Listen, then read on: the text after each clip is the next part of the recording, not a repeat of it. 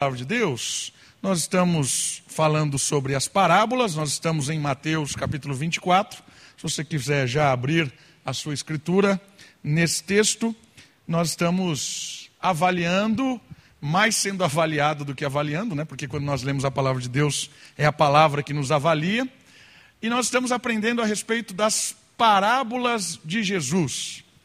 Só para recordar, Parábolas são contos, são frases, são palavras que têm o propósito de nos ensinar verdades espirituais, coisas difíceis de, de entender de uma forma é, natural. Você precisa de um link, você precisa de uma pedra de toque, você precisa de uma parábola. E aí Jesus é, transforma esse meio, né, ele revoluciona esse meio didático de ensino e ele usa coisas do cotidiano para contar uma parábola. Então ele fala da ovelha, ele fala do trigo, ele fala do relâmpago. E essas parábolas ensinam verdades do reino, ensinam verdades sobre virtude, sobre moral, sobre ética, sobre o fim dos tempos.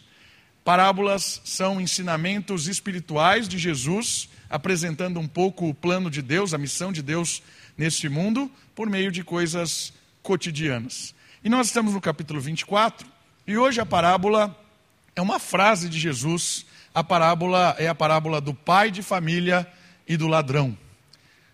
Mateus, capítulo 24, do versículo 36 ao 44.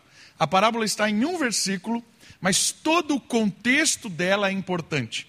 Por isso nós vamos ler do versículo 36 ao versículo 44 de Mateus, capítulo 24, e vamos aprender hoje na parábola do pai de família e do ladrão.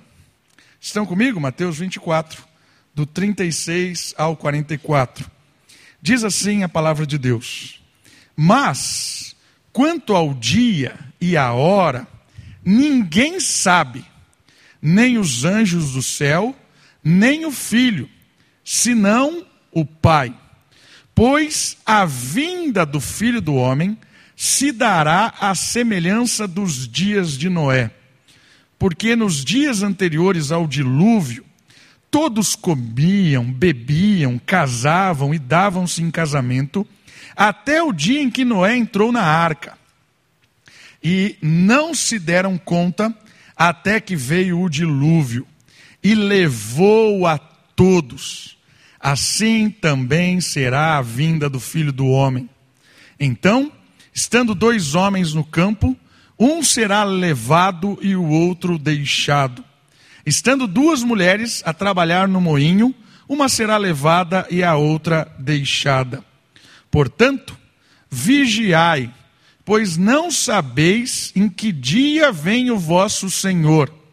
Mas compreendei isto: se o dono da casa soubesse a que hora da noite o ladrão viria, eis a parábola. Se o pai de família soubesse a hora exata que o ladrão viria, vigiaria e não deixaria arrombar a porta. Por isso, ficai também preparado, ou no plural, ficai preparados, pois o filho do homem virá numa hora em que não esperais. Perceberam que a parábola está dentro de todo um contexto? Por isso, o papo de hoje vai girar em torno da vigilância. É uma palavra que aparece com uma forte ênfase nesse texto. Vigiar, vigilar, vigiai, estar atento, preparado. Que é que Jesus está querendo nos ensinar com isso? Olha lá, dois pontos importantes sobre o assunto de hoje. Respondendo à pergunta de seus discípulos sobre os acontecimentos futuros ao templo, a Jerusalém e ao mundo, Jesus fala sobre a importância de estarem prontos para o que viria pela frente.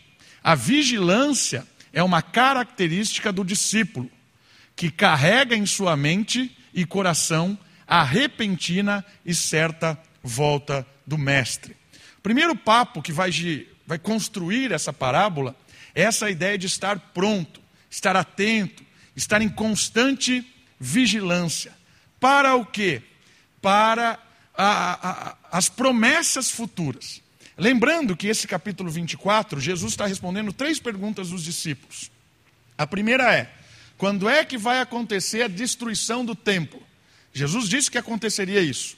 Haveria uma invasão em Jerusalém, né? eles não sabiam exatamente que seria uma invasão, mas de alguma forma Jesus é, profeticamente anunciou que o templo seria destruído e, e reconstruído de uma outra forma.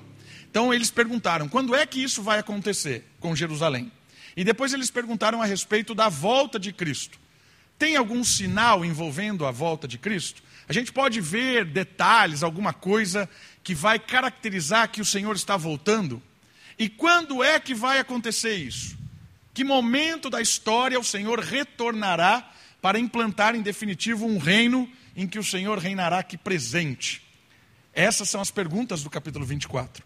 E de uma forma magnífica, como semana passada a gente já falou, Jesus responde isso de uma forma misturada. Jesus não responde essas palavras de forma separadamente. Jesus responde essas perguntas de uma forma num, num, de uma forma fantástica. Por quê? Porque Jesus começa a falar da volta, é, da destruição do templo, da invasão de Jerusalém, e ele fala dessas coisas que aconteceriam na cidade, e ele fala que essas coisas seriam sombras do que aconteceria no fim da história. Então, a invasão de Jerusalém, a destruição de Jerusalém, é uma figura, é uma sombra, é um protótipo daquilo que aconteceria no mundo todo. E essa, esse linguajar, esse misturar, acontece o tempo todo no capítulo 24. Por isso que ele fala assim: olha, vai acontecer isso, e essa geração não vai passar sem ver isso acontecer. Do que ele está falando? De Jerusalém. Porque 40 anos depois, Jerusalém foi completamente destruída. O templo veio abaixo, os romanos acabaram com Jerusalém. Mas ao mesmo tempo ele começa a falar dos sinais da sua volta, daquilo que aconteceria no mundo, como o mundo estaria quando Jesus retornasse. Então a parábola vai falar sobre isso, a importância de perceber os sinais, a importância de estar atento, mas também ela fala dessa, dessas duas questões juntas: Jerusalém, o final da história. A parábola é contraste apresentado, é o contraste apresentado entre aqueles que deixam a vida levar e aqueles que levam a vida consciente. Esse é um ensino muito legal dessa parábola, porque ele vai fazer esse contraste. Pessoas que estão, deixa a vida me levar, vida leva, eu sabia, é, é o estilo brasileiro de vida. Esse é um contraste. Não tem consciência de nada, está tocando a vida, essa é uma forma. Uma outra forma de alienação da vida é engolir a vida como um animal. A gente já tem falado disso também. É entrar numa rotina louca, todo dia fazendo aquelas mesmas coisas sem saber o porquê está fazendo. E o outro lado, o contraste disso é que Jesus fala assim: olha, a forma correta de viver a vida é consciente, é percebendo o que está acontecendo, não se alienar de nenhuma das formas. E o contraste para essa não alienação tem a ver com a vigilância, com estar atento, estar pronto, estar consciente. Então, o tema da nossa parábola de hoje, ela gira em torno do estar pronto, de ser alguém vigilante. Vamos lá, vamos analisar essa parábola tópico por tópico. Ele começa, né, a parábola começa, na verdade, o que antecede a parábola, começa com essa afirmação pouco estranha de Jesus, porque ele diz no versículo 36: Mas quanto ao dia e à hora, ninguém sabe. Quando Jesus vai voltar? Não sei. Quando Jerusalém vai ser destruída? Não sei. Percebe que ele responde as mesmas, as duas perguntas na mesma resposta? Nem os anjos do céu, nem o filho, senão somente o pai. O que é que ele está querendo dizer com essa mistura das duas respostas, com essa não saber? Ele está dizendo o seguinte: existe os sinais e também existe o desconhecido. Presta atenção nisso aqui. A fé é a expressão de um relacionamento íntimo e significativo com Deus. Sem a fé é impossível agradar ao Criador, como está em Hebreus capítulo 11. E o que tem a ver fé com isso? Tem a ver que ele está dizendo assim, ó, Eu não vou responder que dia é, nem a hora exata, porque a humanidade vive em torno da fé e não das coisas explicadinhas. E é muito legal porque ele, como o, o ser humano perfeito, o filho, ele diz assim: Eu também, como ser humano, não fico vivendo nessa expectativa de Deus ficar revelando minúcias das coisas, porque eu, como ser humano, também vivo pela fé. E pela fé, Jesus nos ensina a relacionar-se com Deus de uma forma muito segura. A fé é não só aquilo que nós cremos. Ah, eu creio em Cristo. Beleza, isso também é parte da fé. Mas a fé são certezas que nós temos da nossa experiência diária com Deus, que muitas vezes não precisa ser explicado. Muitas coisas que a gente está vivendo, muitas coisas duras que a gente passa, quando alguém fica doente, quando a gente perde alguém querido, quando coisas assolam nossa vida, a fé é a certeza de que Deus não precisa explicar, porque Ele está fazendo aquilo que Ele sabe o que é o melhor para mim e para você, porque Ele está fazendo uma história de redenção e a gente faz parte dessa história. Por isso a fé me tranquiliza que eu não preciso dar resposta, eu não preciso entender, eu não preciso me culpar ou achar alguma coisa que explique. Não, eu preciso confiar. Por isso que ele fala assim: não precisa saber que hora vai acontecer. Não precisa. Tenha fé. Olha o versículo anterior, o 35. Céu e terra passarão, mas as minhas palavras nunca. Então, creia, confie, tenha fé, viva uma vida de fé. Sem fé é impossível agradar a Deus. Olha que ensinamento interessante e difícil, cada vez mais difícil. Porque nós estamos cada vez mais numa geração visual. A criança nasce, você não precisa ensinar, ela já sabe trocar a tela do celular. Já vem de fábrica isso. Ela já faz isso. É extremamente visual. Ela toca, ela sente, ela vê. E perceba uma coisa: Deus não é visual. Deus não tem cheiro, não tem toque, Deus não tem forma, Deus não tem voz. Por isso Deus fala: é pela fé, meu amigo. Deus não vai aparecer para você, vai chamar você, vai sentar. Olha, eu vou explicar para você os seus próximos 15 dias, para você saber lidar com as situações e vencer na vida. Não é assim que a vida funciona. Por quê? Porque se Deus fizesse isso, ele estaria descaracterizando toda a história bíblica. Porque a história bíblica é baseada na confiança, na fé. Deus disse e você crê. Deus disse e você depende. Deus disse e você vai. Como é que a gente vai ensinar isso para os nossos filhos? Que tudo é visual. Como é que nós vamos ensinar os nossos filhos a se relacionar com um Deus invisível se nós temos dificuldade de sentar, fechar a porta do nosso quarto e ficar em silêncio. Você já percebeu que a gente tem dificuldade com o silêncio? Quando fica tudo muito quieto, a gente fica incomodado. Mas é no silêncio, na concentração, que a gente encontra Deus. Por isso, essa resposta de Jesus, que precede a parábola, é fabulosa. Ele fala assim: Você não precisa saber de nada. O filho também não precisa saber de nada. Basta crer. Basta confiar. O versículo anterior diz assim: a palavra de Deus nunca falha. Confia. Ele vai voltar? Vai. Ele vai fazer justiça? Vai. Todas as coisas cooperam para o bem daqueles que amam a Deus? Sim. Então creia. E a outra palavra completamente ligada à fé é a obediência. Toda a história humana no relacionamento com Deus gira em torno da fé e da obediência. A obediência é a chave para uma vida segura nas mãos de Deus. Crer e obedecer, mesmo sem enxergar. Capítulo 11 inteiro de Hebreus conta a história de personagens que creram e obedeceram sem enxergar nada. Deus disse: vai e faça. Eles foram e fizeram. Vai e deixa. E eles foram e deixaram. Vai e muda. E eles foram e mudaram. Por isso ali é um quadro de personagens não perfeitos, personagens que erraram muito. Tem muitos personagens ali, inclusive Sansão está ali. A vida Sansão, quem sabe é um dos maiores vilões da história. Mas Sansão está ali porque ele creu e obedeceu no momento que deveria crer e obedecer. Fé e obediência. Fé e obediência. Por isso esse vínculo é muito interessante. Porque às vezes você fala assim: ah, mas eu não consigo acreditar em Deus, não consigo confiar. Sabe por quê? Porque você não obedece. Quando você começa a duvidar muito de Deus, tenha certeza, você não está obedecendo. Porque a dúvida é resultado de pessoas que não obedecem a palavra.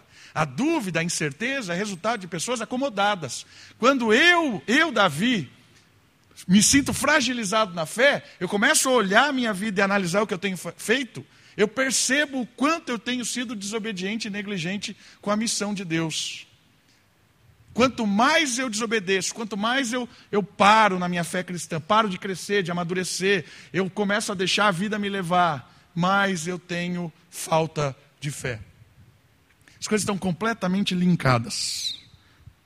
Ah, eu tenho muita fé em Deus, pastor. Mostra a sua obediência. Porque sem fé não dá para agradar a Deus.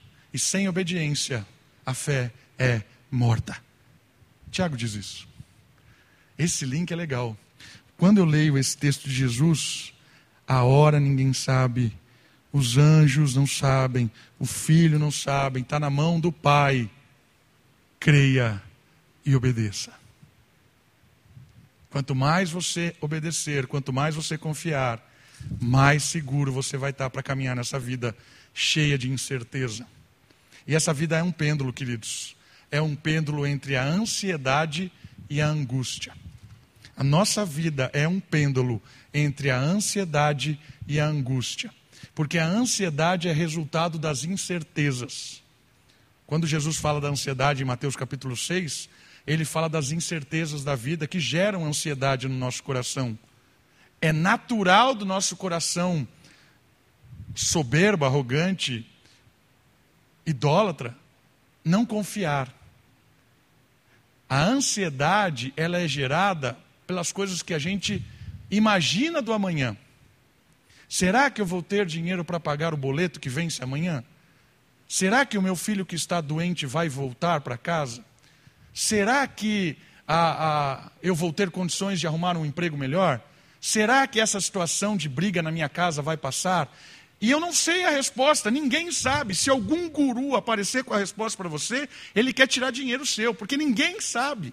O amanhã é incerto. E essa incerteza do, desse lado do pêndulo, ele gera ansiedade. Qual é a resposta? Lançai a ansiedade para Deus. Fé. Creia. Confie. Deus vai agir porque você está na história de Deus. Não é porque Deus está na sua história, é porque você está na história de Deus. Porque a, a história, a sua vida não é a sua história. A minha vida não é a minha vida, não é a minha história. Eu faço parte da história de Deus. Então eu confio. Quanto mais eu confio, quanto mais eu abro mão de resolver, no sentido de perder a confiança em Deus, menos eu sinto ansiedade. E o outro lado, a angústia. A angústia é como eu lido com as coisas que vêm e acontecem comigo. Quando o sofrimento me abate, quando eu perco alguém querido, quando eu perco o emprego, quando alguém que você gosta muito de alguma forma faz alguma coisa que você não gosta, ou quando você tem alguém que você confia muito e essa pessoa ela trai a sua confiança aí a angústia bate o coração. É aquela tristeza, é aquela depressão. Isso é angustiante. É lidar com os golpes da vida de uma forma a murchar. E aí vem a obediência. Deus está mandando você fazer o quê? ser justo, correto, íntegro. Responder o mal com o bem. Deus está falando para você fazer o quê? Deus está falando para você se alegrar. Se alegrar em quê? Em Cristo, na obra do Salvador, se alegrar no perdão dos pecados, se alegrar na, na, na intimidade que podemos ter com Deus. Obediência. Desenvolvei a vossa salvação. E aí eu saio da angústia e venho para o meio.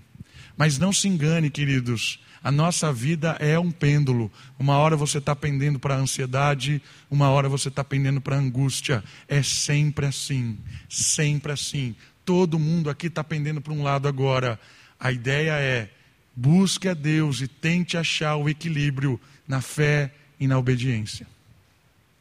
Só assim a gente vai viver uma vida no meio das incertezas e no meio de tanta golpe que a gente recebe todos os dias.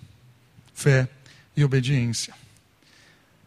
Em seguida, a parábola diz no versículo 37: Pois a vinda do homem, do filho do homem, se dará a semelhança dos dias de Noé. Olha que interessante isso aqui. Quando é que Jesus vai voltar? O mundo vai ser como é no tempo de Noé. Mas não se engane, não é só o tempo de Noé, porque todos os tempos são iguais. Em que sentido? Quando pensamos que a humanidade é, inova em sua maneira de viver, nos enganamos. Quando a gente olha lá nos egípcios, lá e fala assim: nossa, como esses caras fizeram isso, né? ultrapassado, a gente que é tecnológico, a gente que é muito melhor. A gente olha para as coisas do passado, para os nossos antepassados, e a gente acha que a gente evoluiu muito. Talvez a gente evoluiu em termos de tecnologia.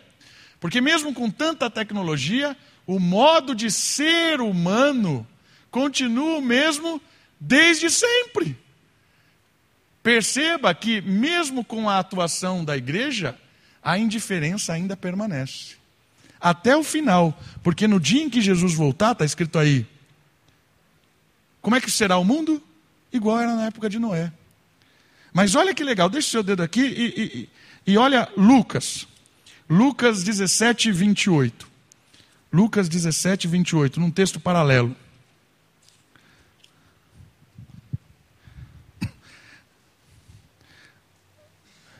Vinte e sete, vinte e oito.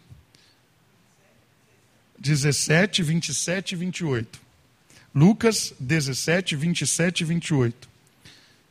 O finalzinho do vinte e sete até o dia em que Noé entrou na arca e veio o dilúvio e destruiu a todos. Então ele está paralelo. E também como aconteceu nos dias de Ló. Comiam, bebiam, compravam, vendiam, plantavam, construíam, mas o dia em que Ló saiu de Sodoma, do céu choveu fogo e enxofre, destruindo a todos. Assim será o dia em que o filho do homem se manifestar. Então, como era em Noé, como era em Ló, como é hoje, Porque os dias não mudam. Por mais tecnológicos que a gente acha que evoluiu, por mais coisas modernas, o mundo é outro, o ser humano é o mesmo. Antes o ser humano andava de biga no cavalo, hoje anda de Porsche, mas a imoralidade, as deficiências, deficiências, a corrupção, a maldade, a impiedade, a burrice continua a mesma. O ser humano é tão tolo na Grécia Antiga quanto em, sei lá, Estados Unidos, Americana. Né? Queria falar um lugar bonito, mas falei Estados Unidos. Sei lá, conheço lugar bonito. Lugar bonito só conheço a minha casa. Duas flores bonitas na minha casa. Já basta. Mas percebe?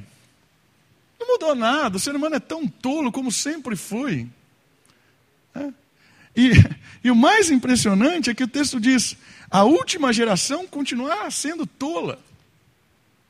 Por que, que ela continuará sendo tola? Ele explica. 38. Olha só por que, que continuará sendo tola. Porque nos dias anteriores ao dilúvio, todos comiam, bebiam, casavam, davam-se em casamento, até o dia em que Noé entrou na arca. E não deram conta, até que veio o dilúvio e levou a todos, assim também será a vinda do filho do homem. Os caras não perceberam o cara construindo um barco imenso. Tem que ser muito idiota. Muito. É, idiota, não se escandalize, idiota vem do grego idios. Eu olho ao meu próprio umbigo e nada mais. Isso significa idiota. O cara, para não ver uma arca construída para botar todos os bichos, não percebeu a arca. Talvez ele via a arca como um motivo de zombar de Noé. Talvez seja isso. Mas o cara não percebeu, ele continuou casando, construindo a vida, e até o dia que Noé entrou na arca, Deus é quem põe a tampa, e veio água. Aí já era. É. Engolidos pela sua época. Por isso que as pessoas, o tempo é, é igual em Noé, em Ló, nos últimos tempos, porque estão engolidos pela sua época, pelo seu contexto. Essa é a figura do ser humano hoje, o ser humano em Noé, o ser humano em Sodoma e Gomorra. A humanidade tão focada em suas metas, em seus sonhos, em suas realizações, em seus objetivos, na busca de ser feliz, é incapaz de fazer uma leitura espiritual dos tempos. Assim foi no dia, no dilúvio, e assim será no fim. Neste dia não há tempo para despedidas nem arrependimento. Não tem nada de errado em trabalhar, em casar, em se divertir, em satisfazer-se. Não tem nada de errado nisso. O problema não é esse.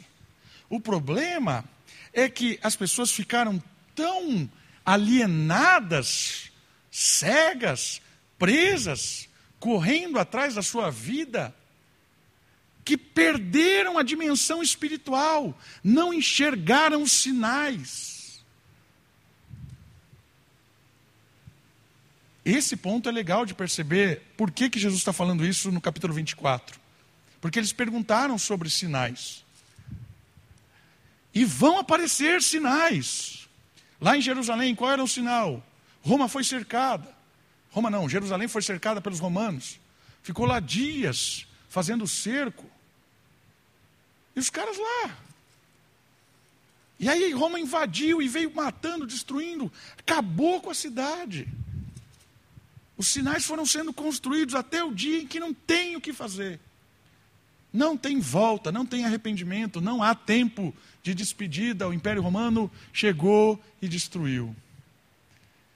É assim na volta de Cristo. O ser humano vai estar tão preso na sua rotina, no seu dia a dia, na, sua, na, na, na, busca da sua felicidade, nos seus sonhos, na sua reputação, em construir um castelo de areia nessa vida, que quando o filho do homem aparecer, não tem tempo de despedida. Não vai dar para falar tchau para ninguém. Não tem abraço, não tem choro, não tem arrependimento. Já era. A arca está fechada e a gente não viu os sinais, porque estávamos correndo atrás da bolha de sabão. Essa é a alusão de Eclesiastes.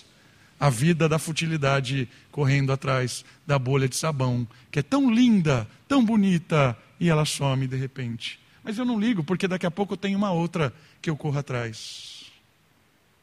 É isso que a vida, o nosso contexto, faz com a gente. É isso que eles fazem. Vamos observar a nossa época, para entender o que é esse comer, beber e tal. Um pouquinho da nossa época. Nós vivemos aquilo que os teóricos chamam de pós-modernidade. Não se sabe explicar muito bem, mas é pós-modernidade. E o que caracteriza isso? Não se sabe explicar muito bem o que é esse tempo em si. Mas tem algumas características que a gente pode refletir sobre ela. Muitos falam que a pós-modernidade é marcada pela somatória de satisfação. É isso que marca o ser humano pós-moderno. Ele quer somar a satisfação. E essa somatória de satisfação, ela é igual à felicidade. Ou seja, o desejo realizado proporciona uma satisfação.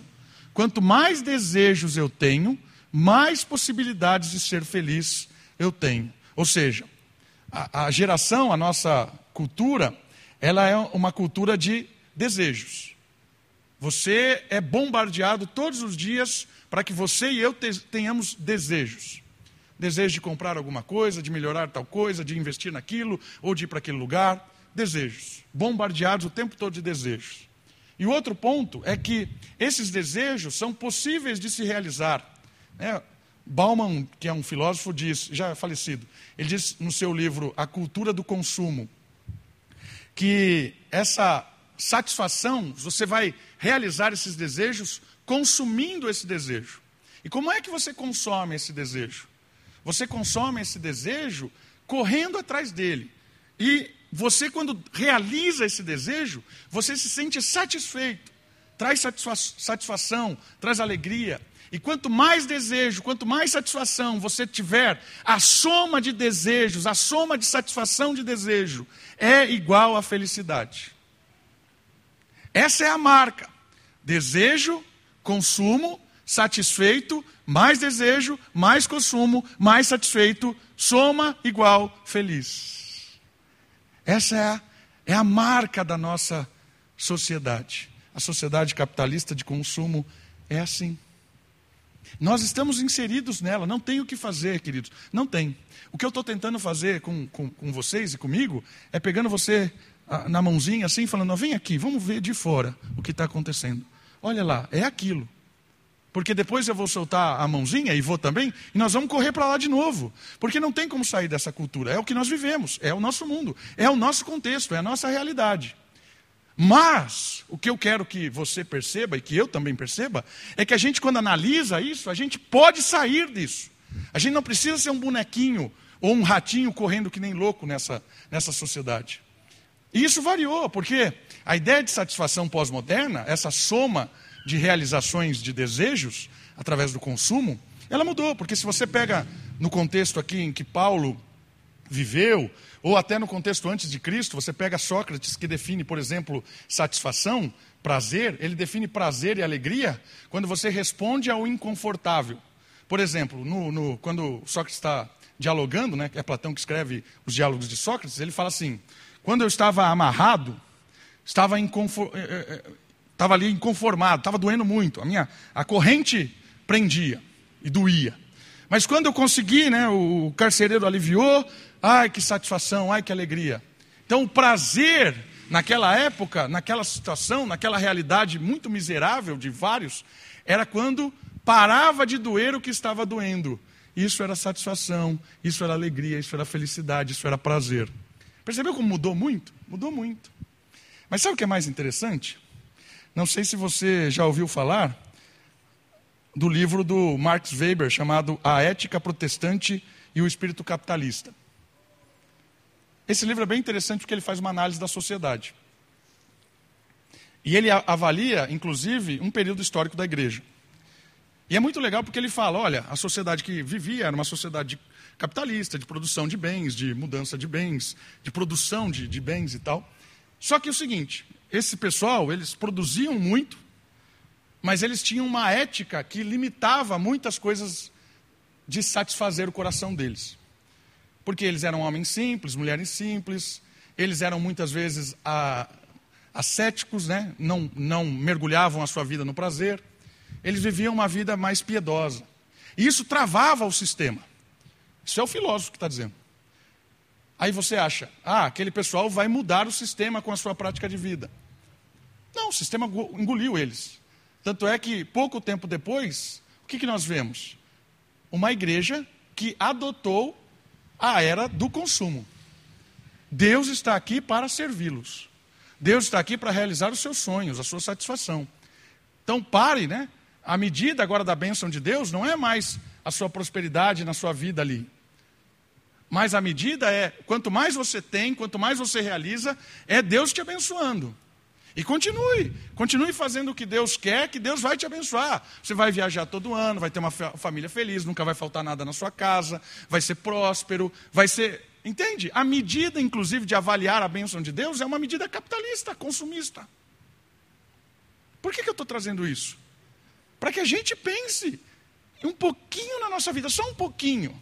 Porque daqui a pouco a gente vai mergulhar a nossa vida de novo nesse sistema mundano. E aí a gente vai se dissolver de novo. Vai continuar como o, próprio autor aqui de Mateus, né, Mateus fala, continuar a sua vida como se nada tivesse acontecendo. Bebendo, casando, vivendo, tendo prazer. A nossa cultura é essa, queridos. Nós estamos inundados na pós-modernidade. E ela é resultado de uma mudança da modernidade. Eu citei um ponto da modernidade aqui do livro do Marx Weber, né, analisando uma igreja, contexto de uma igreja, de um período da igreja. Aí você pensa, ah, a igreja está fora disso. Não está. Porque nós estamos, nós estamos imersos nessa cultura. Então, o que eu queria que eu e você pensássemos um pouco é: como é que nós estamos vivendo a nossa vida? Qual é a nossa expectativa, os nossos sonhos? Você está correndo atrás do quê? Como é que você está educando os seus filhos? Qual o sonho que você tem para os seus filhos, para os seus netos? Ah, eu sonho que ele tenha isso, que ele seja isso, que ele alcance isso. Percebe que muitas vezes os nossos sonhos para os filhos e netos são extremamente consumistas? Desejo, satisfação, consumo, felicidade. Isso é pós-moderno. Isso não é bíblico. Mas a gente está ali planejando. Eu desejo que o meu filho tenha isso, e para isso eu posso comprar isso, e quando ele compra isso, ele satisfeito, felicidade. Comendo, bebendo, vivendo, sem perceber os sinais.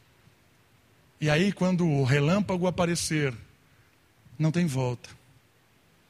Aí não tem tempo de despedida, Aí não tem tempo de abraço, de arrependimento. Aí não tem tempo. Quando a arca se fecha, é tchau. Já era. Não tem volta. Por isso você pode estar no ritual da igreja, assim como está no ritual do mundo, e de repente, o que aconteceu? A arca fechou. E eu fiquei correndo atrás do vento. Isso é um é um golpe de Jesus. E aí vem a parábola. A parábola vem nesse momento. Vem como um ladrão. 24.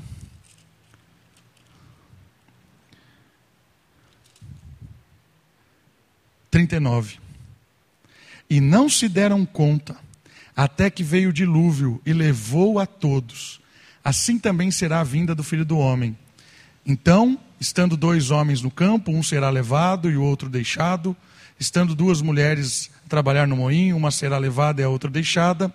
Por causa disso, vigiai, pois não sabeis que dia vem o vosso Senhor. Mas compreendeis isto: se o dono da casa soubesse a que hora da noite o ladrão viria, vigiaria e não deixaria arrombar a sua casa. Por isso, Ficai também preparado. Olha como ele, ele, ele repete, né? Vigiai no 42, preparado no 44, fechando esse ciclo da parábola.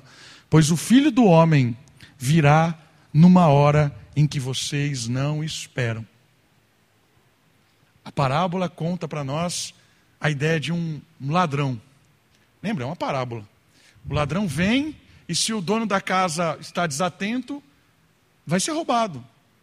Se o dono da casa é precavido, é vigilante, ele arma esquemas para se defender. O dono da casa tem que estar vigiante, né? atento, vigilante. Tem que estar esperto. Não pode ser desleixado. Senão o ladrão vem e rouba tudo. Né? E muito legal se olhar na, na lei, no Antigo Testamento, lá no, no livro da lei, defendia o pai de família que quando alguém invadisse a sua casa, se ele matasse o cara que invadiu, ele não era culpado e não respondia, respondia por nada. Ele tinha o direito de, de legítima defesa, de proteger a sua casa. está na lei de Deus para a nação de Israel. Então, é esse contexto é muito interessante de alguém atento para as coisas da vida, para alguém que não está sendo engolido pelo sistema, não está sendo engolido pela, pela vida. Né? E é muito interessante pensar nisso, porque Jesus sabe quem nós somos. Olha só, há uma ênfase no vigiar e na prontidão que cercam a parábola. Jesus conhece a dormência da nossa própria essência. Ele sabe quem nós somos. Ele sabe que a hora que acabar o culto, nós vamos tender a dormir. Como seus próprios discípulos. Vamos orar? E aí Jesus se afastou, quando ele volta, está todo mundo dormindo. Essa é a nossa tendência, a dormir. Ele sabe o quão rapidamente nos esquecemos dos assuntos do reino. Ele sabe disso. Assim como pai de família, nós também não podemos prever o ladrão. Por isso a parábola é um, um, um desfibrilador, sabe? Que ressuscita a pessoa, é isso. Para que a gente acorde, para que a gente enxergue além da rotina da vida, para que a gente consiga enxergar as coisas espirituais, almejar o retorno de Cristo, a volta de Cristo, ter essa volta de Cristo na nossa mente, no nosso coração e nas nossas ações. Não ser engolido por isso, porque o mundo vai nos engolir o tempo todo. E aí investir no que é realmente eterno, investir em assuntos do reino, em assuntos que vão para a eternidade, que valem, valem a pena. E eu quero encerrar hoje com conselhos práticos desse cara, chamado Bonhoeffer. Dietrich, ou Dietrich Bonhoeffer. Ele é um alemão, luterano, pastor. Não falei pastor alemão para não ficar feio. É, e ele viveu na época de Hitler. Ele foi preso por Hitler, né, porque ele fez parte de um esquema é, contrário a tudo aquilo que estava acontecendo na Alemanha. Ele se posicionou abertamente contra todo aquele horror que foi a Alemanha nazista. A Alemanha nazista foi um período assim trágico da história, em que as pessoas foram engolidas pelo sistema. E aí aparecem caras como ele, que é alguém que percebeu a realidade. Ele relata em alguns dos seus livros, as suas cartas, que ele conhecia a igreja, que do outro lado da igreja tinha um campo de concentração em que as crianças eram mortas e a igreja fechava a sua porta, cantava mais alto para não ouvir os gritos das crianças sendo mortas. Essa era a igreja, indiferente a tudo aquilo que estava acontecendo. Essa é a igreja que Jesus está falando aqui. Comiam, bebiam, seguiam seus ritos religiosos, enquanto as pessoas morrem lá fora. Pelo menos não incomoda, grita mais baixo, fecha ali, põe aqui alguma coisa. Esse era Bonhoeffer, que se levantou, não se calou e acabou sendo preso e acabou sendo morto, enforcado. Poucos dias antes da Alemanha perder a guerra. Deus tinha um propósito. É, poucos dias depois chegaram e o seu corpo ainda era, era fresco ali. Tinha acabado de morrer. Mas esse cara escreveu muita coisa interessante. Muita coisa interessante mesmo. E eu quero encerrar hoje com alguns conselhos práticos que ele dá a respeito de viver num contexto sem estar indiferentes para as coisas espirituais. E eu peguei trechos literais do seu livro. O livro dele chama-se Comunhão, é um livreto bem pequenininho, e eu peguei alguns trechos. Esse é o primeiro trecho. O que importa não é que Deus seja participante de nossas vidas hoje, mas que nós sejamos ouvintes devotos, participantes da sua ação na história sagrada, na história de Cristo na terra. O que, que ele quis dizer com isso? Isso aqui é uma inversão da cultura pós-moderna. Porque a cultura pós-moderna é um Deus que me serve. É um Deus que eu tenho que ficar falando para Ele todas as minhas angústias, no sentido de: Ah, Senhor, minha unha, a unhazinha encravada, que dor. Ah, Senhor, vem aqui, olha só a minha cama desarrumada. Oh, Senhor, eu quero que o Senhor seja participante da minha vida egoísta. Eu quero que o Senhor se preocupe com as minhas dificuldades fúteis. Oh, Deus. E Ele está falando o oposto. Ele está falando o seguinte: não importa, não é importante que Deus seja participante da nossa vida hoje. Não é isso que importa. O que importa é que nós sejamos ouvintes, participantes da ação de Deus na história. Sabe o que ele está falando? Quanto mais você se interessar em fazer aquilo que é do reino, mais Deus está com você. Não precisa pedir. Quanto mais você crer e obedecer e se envolver com a obra de Deus, estar vivo no seu coração os ideais de justiça do reino, eu quero me comprometer com as pessoas, eu quero não ser indiferente com as coisas desse mundo, eu quero viver de uma forma que agrade a Deus. Quanto mais você se interessa pela missão de Deus, mais você está na mão de Deus. percebe a diferença? Não interessa se Deus está comigo.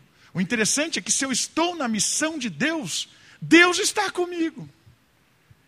Quanto mais fé, mais obediência, quanto mais eu me envolvo com as coisas de Deus nesse mundo, não é só igreja, é reino. Quanto mais você se envolve no reino, mais Deus está com você. Não tenha dúvida.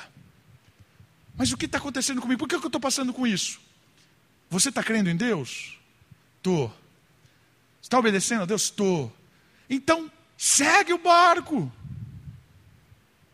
Mas é uma tempestade.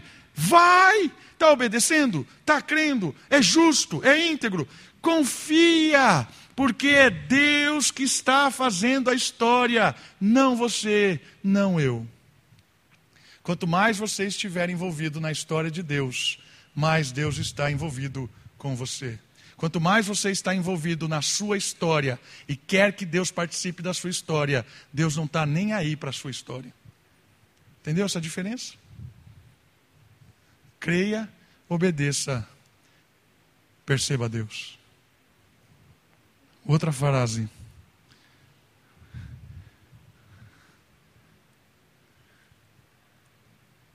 Deus não precisa se revelar a nós ou nos ajudar pois ele já fez isso em Cristo.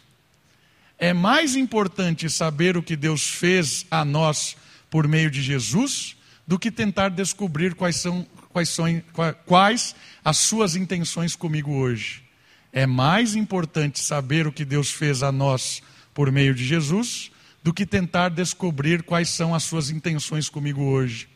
É fundamental saber que Cristo morreu por mim do que o fato de que eu também um dia irei morrer. Olha que fantástico isso. Três questões legais. Deus não precisa se revelar ou nos ajudar. Não precisa. Por quê? Porque quando eu compreendo o que Jesus fez na cruz por mim, o que é Jesus como símbolo, como representante da minha morte, morreu no meu lugar, pagou o preço da minha dívida, me reconciliou com Deus, mesmo sabendo quem eu era. Quando eu percebo que Deus me escolheu para eh, reconciliar-se comigo, que mais eu preciso? Essa era a maior ajuda que eu poderia ter de Deus, e Ele lhe deu, me deu.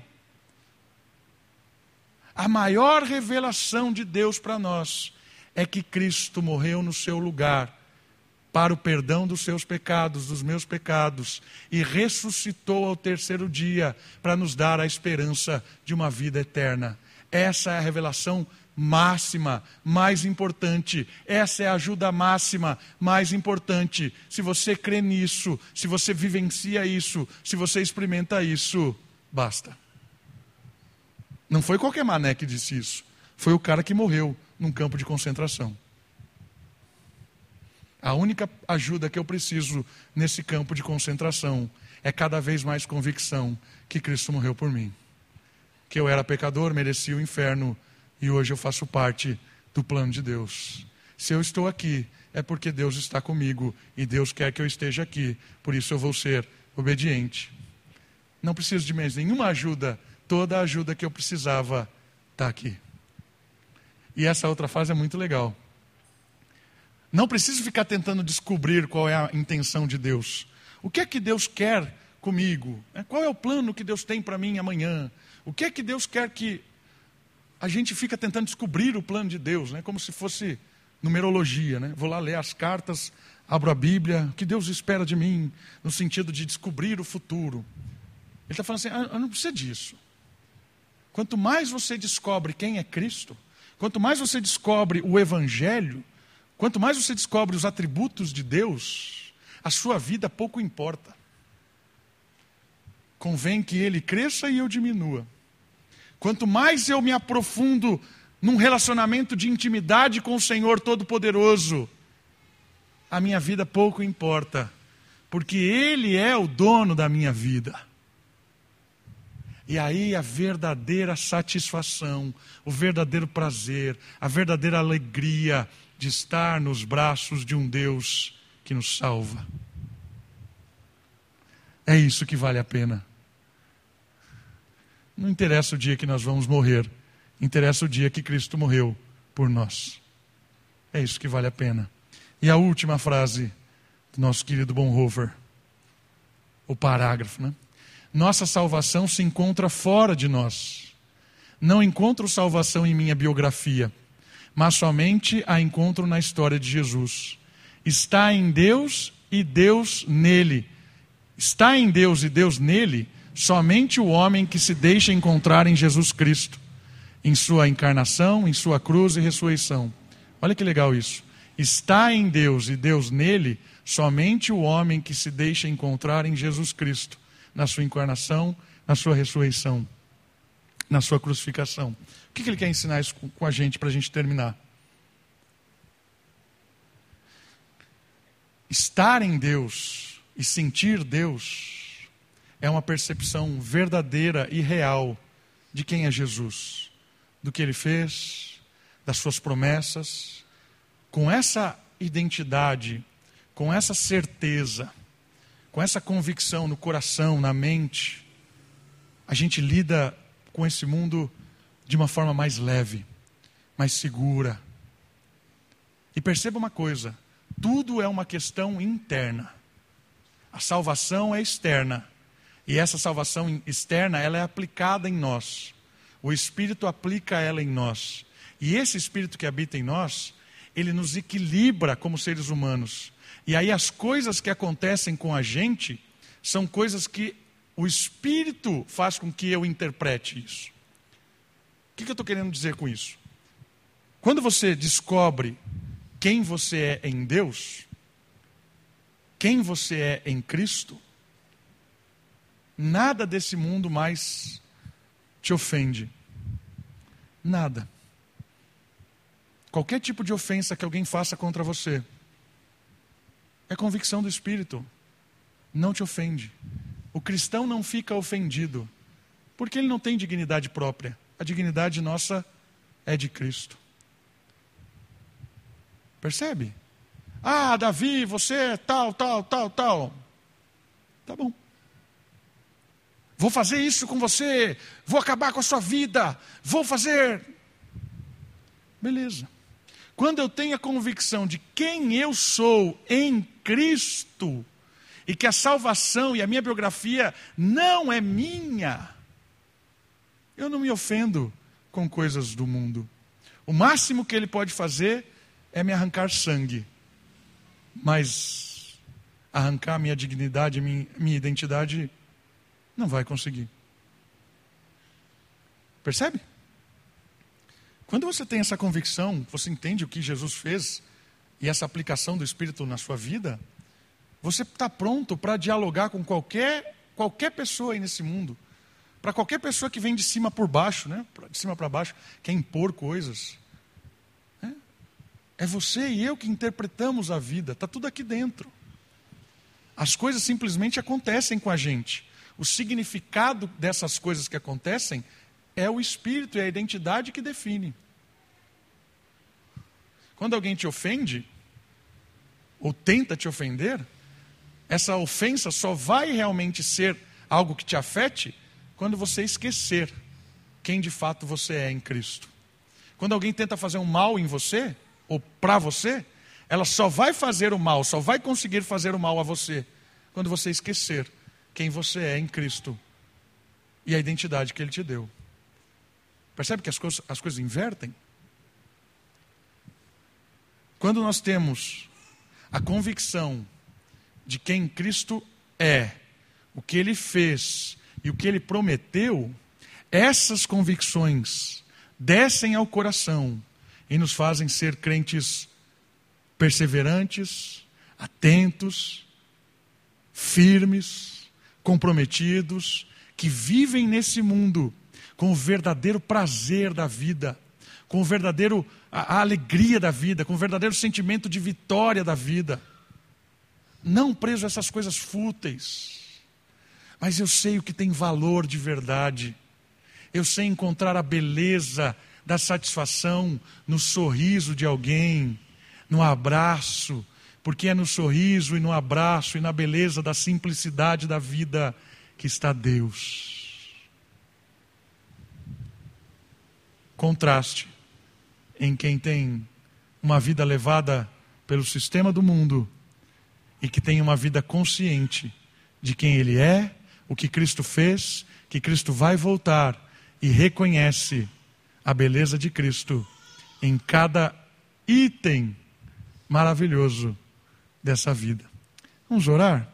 Baixe sua cabeça, feche seus olhos, vamos louvar ao Senhor, pedir a Ele que nós possamos estar atento aos sinais, reconhecendo o que é realmente satisfa satisfação para nós, clamando para que o Senhor nos ajude a permanecermos firmes, não sermos engolidos pelo contexto, que a gente possa estar pronto para encontrar com Ele na Sua volta. Pai querido, muito obrigado. Obrigado pela tua graça, pelo teu espírito. Obrigado porque a história é do Senhor. Nós estamos aqui vivendo a tua história. E quanto mais nós entendermos isso, mais felizes, satisfeitos, realizados nós seremos. Quanto mais nós entendemos que a, a, a, tua vida é a nossa vida, mais livres nós seremos. Ó oh, Pai, tenha misericórdia de nós. Nosso coração é realmente fabricante de ídolos. Ó oh Deus, tenha misericórdia, nos ajude a nos apegar ao Senhor, às Suas coisas, para que a gente possa viver neste mundo consciente, anunciando o Teu Evangelho, pregando o Teu Evangelho no nosso trabalho, nossa casa, nossa vizinhança, levando a Tua salvação, que nós sejamos instrumentos, ó Pai, de despertar de consciências nesse mundo que segue a sua vida como se nada tivesse acontecendo. Ó Deus, tenha misericórdia, nos ajude a ser sal e luz, despertando pessoas para o um encontro com o Senhor. E que nós possamos, ó Pai, cada dia mais desejar estar perto do Senhor, porque assim viveremos uma vida verdadeira nesse mundo tão falso. Tenha misericórdia de nós. Oramos no nome de Jesus. Amém.